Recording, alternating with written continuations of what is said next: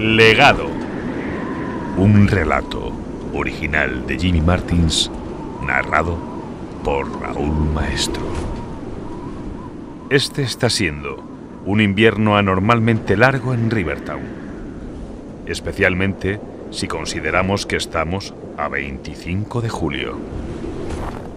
John Lockdown avanza inseguro por el camino cubierto de fría nieve.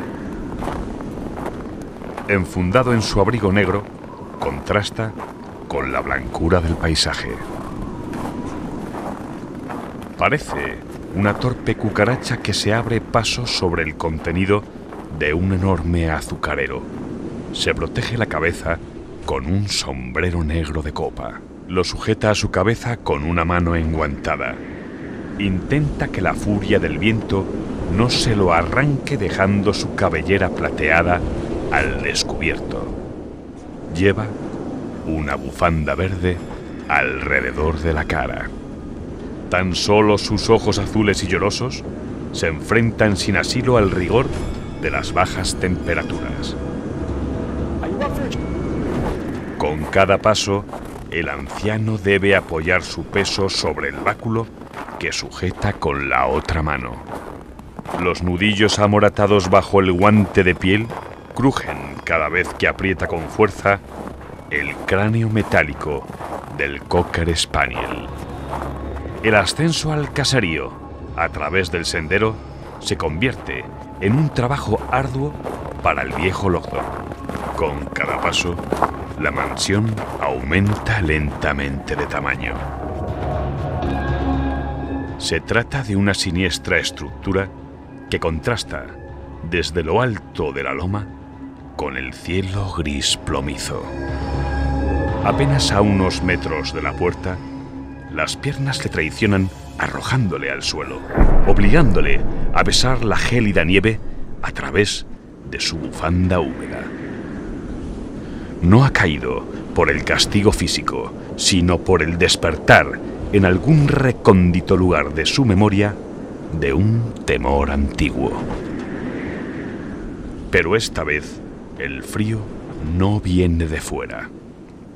Ya no se trata de esa sustancia inmaterial que despoja a los árboles de sus hojas y agita sus ramas. Ahora el frío viene de dentro, de su alma torturada, de ese secreto que le revuelve las entrañas, de esa parte de su pasado en la que no quiere pensar. Finalmente sus dedos alcanzan la meta, se cierran en torno al picaporte de la gigantesca puerta de madera, arrancándole un gemido de dolor justo antes de que su cerebro dé la orden a su mano para que realice el giro que le conducirá a la garganta de la bestia. Lockdown alza la barbilla ignorando los gritos de su espalda para contemplar la enormidad de la estructura. Desde abajo se siente insignificante y viejo. Las gárgolas asoman sobre las cornisas mostrándole sus lenguas burlonas conscientes de su posición ventajosa. Orgullosas, parecen a punto de iniciar un vuelo imposible. Sin apenas darse cuenta de lo que hace, Lockdown empuja el portón. Los goznes lloran una canción estridente que se torna en alarido cuando el aire se convierte en su aliado, precipitando al anciano al interior. La oscuridad y el silencio le envuelven y le devoran como una boca inhumana. El portón se cierra tras él con un rugido antinatural. Las orejas le arden. Frente a él, dos tramos escalonados a izquierda y a derecha le invitan a aventurarse en un ascenso sofocante a la primera planta. Empieza a subir. Solo se oyen sus pasos titubeantes a cada peldaño. Su respiración irregular es igual a una cacofonía de sibilancias y ronquidos que le otorgan voz a las imágenes de pesadilla formadas por el vapor que escapa de su boca. Durante su torpe ascenso, el trote de su corazón se convierte en un alocado galope. Intenta que el pavor no se adueñe de sus sentidos. Superado el primer tramo de escaleras, Lockdown advierte que el suelo que pisa está mojado. El líquido vermellón refleja su rostro distorsionándolo. Una punzada de dolor le obliga a llevarse una mano al pecho. Todavía no, piensa, sabiéndose cada vez más cerca del fin. El siguiente tramo de escaleras le ofrece un espectáculo de pesadilla. Las entrañas de lo que alguna vez fue un ser humano adornan los escalones aquí y allá.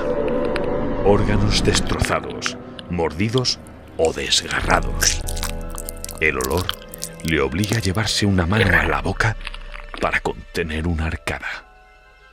El peso de la culpa le dibuja una película borrosa en las pupilas. Sí, le grita, tú has hecho esto. John Lockdown sigue avanzando, concentrándose en alcanzar la primera planta, negando la verdad de un reproche que él sabe cierto. Antes de que sus reflejos caducos le permitan reaccionar, unas manos fuertes le empujan por la espalda, postrándole en el suelo. La sangre de los inocentes aniquilados le salpica la cara y ojos, arrancándole lágrimas de escozor. ¡Maldito bastardo! ¿Vienes a contemplar el resultado de tus acciones? ¿Quieres asegurarte de que tus actos son del agrado de Satán? La voz recriminatoria que reverbera en la estancia pertenece al párroco Rómulo, el otro superviviente de Rivertown. No, padre, contesta Lockdown con la voz gastada. Vengo a redimirme. ¿Redimirte? Tú has traído el mal a esta comunidad, maldito loco. Rómulo solía ser uno de los pilares del pueblo. Ahora es un hombre destrozado que ha perdido la fe. No levantaste la voz, padre, susurra John. Rómulo, de pronto sobresaltado, mira a su alrededor. ¿Qué, ocurre? ¿E-, ¿Está aquí? El tono del pastor pierde su cariz recriminatorio. Apenas llega a ser un balbuceo. Antes de venir aquí, confesé a Dios todos mis pecados. Contemplé mi rostro en la superficie helada del río y la muerte me devolvió la mirada desde su frío lecho. Lockdown se frota las rodillas maltrechas sin atreverse a interrumpir. Desde el suelo, los ojos de Rómulo se le antojan anormalmente pequeños tras las gafas empañadas. Jamás he quebrantado mis votos, pero mi fe no es lo bastante fuerte. No impide que el miedo se clave en mi alma y me la abrase. El pastor hace una pausa para sentarse frente a Lockdown. Necesito saber, necesito entender, como miembro que ha sido usted de mi iglesia, de la iglesia de Dios, le pido este último favor. ¿Quién, quién es Jeremy? Lockdown sonríe con amargura, una sonrisa y una lágrima antes de desvelar el misterio al abatido párroco. Me estrellé en este planeta cuando era muy joven, tan joven que no pensé en los riesgos. Me adapté enseguida a las costumbres terrestres. Ya sabe, un trabajo, un coche, una casa, una esposa, mi dulce Marta. Creí que al tener una fisonomía similar a la terrestre, no había ningún peligro. No obstante, me mostré reacio a dar hijos a Marta, al menos al principio, pero ella lo deseaba más que ninguna otra cosa en el mundo, y yo solo vivía para hacerla feliz. Tuvimos a Joyce, era totalmente normal. humana, en todos los aspectos. Joyce tuvo una infancia y una adolescencia corrientes. Fue una niña muy alegre que pronto se convirtió en una joven preciosa. Los problemas no empezaron hasta que Joyce comenzó la universidad. Allí se enamoró de algún pelagatos que la dejó embarazada, para después abandonarla en cuanto tuvo conocimiento de su estado. Joyce quería tener al bebé. Marta y yo ayudamos a nuestra pequeña en todo cuanto pudimos. Todos nuestros esfuerzos fueron en vano. Perdimos a nuestra hija en el parto. A pesar de la tragedia, consideramos a Jeremy como un regalo del cielo, el legado que nuestra hija nos había dejado antes de marcharse. Logdon hace una pausa, traga saliva para deshacer el nudo que se le ha formado en la garganta. Jeremy parecía un niño normal. Al menos se comportó como tal durante sus cuatro primeros años. Finalmente llegó este invierno. Este maldito invierno del demonio que parece que no vaya a terminar nunca. Rómulo le mira con expresión descompuesta y ojos desorbitados. John le sonríe sin lograr otra cosa que una fea mueca. Supongo que es difícil de creer. Hace unos meses no te hubiera creído, pero ahora, créame, padre, hasta que Jeremy no acabó con su abuela, con Marta, no entendí las extrañas habilidades que poseía este niño. El anciano empezó a sollozar. Oh, Marta, Marta, cuánto lo siento. ¿Qué me dices del invierno, John? ¿Qué quiere que le diga, padre? ¿Nieve en Rivertown a mediados de julio? Este frío anormal que ha eclipsado la primavera y el verano. Es obra del pequeño, He llegado a pensar que no tiene alma. ¿Hay algo que podamos hacer para detenerle? Le interrumpió Logdon. No lo creo. Es un mestizo. Lleva sangre humana en sus venas, pero también lleva la mía, mi sangre. No tengo ni idea de hasta dónde llegan sus habilidades. Con Joyce todo era diferente. Tenía el corazón puro, pero Jeremy es un misterio. De repente, Rómulo empieza a sacudirse. Tiembla como un castillo de gelatina. ¡Dios mío!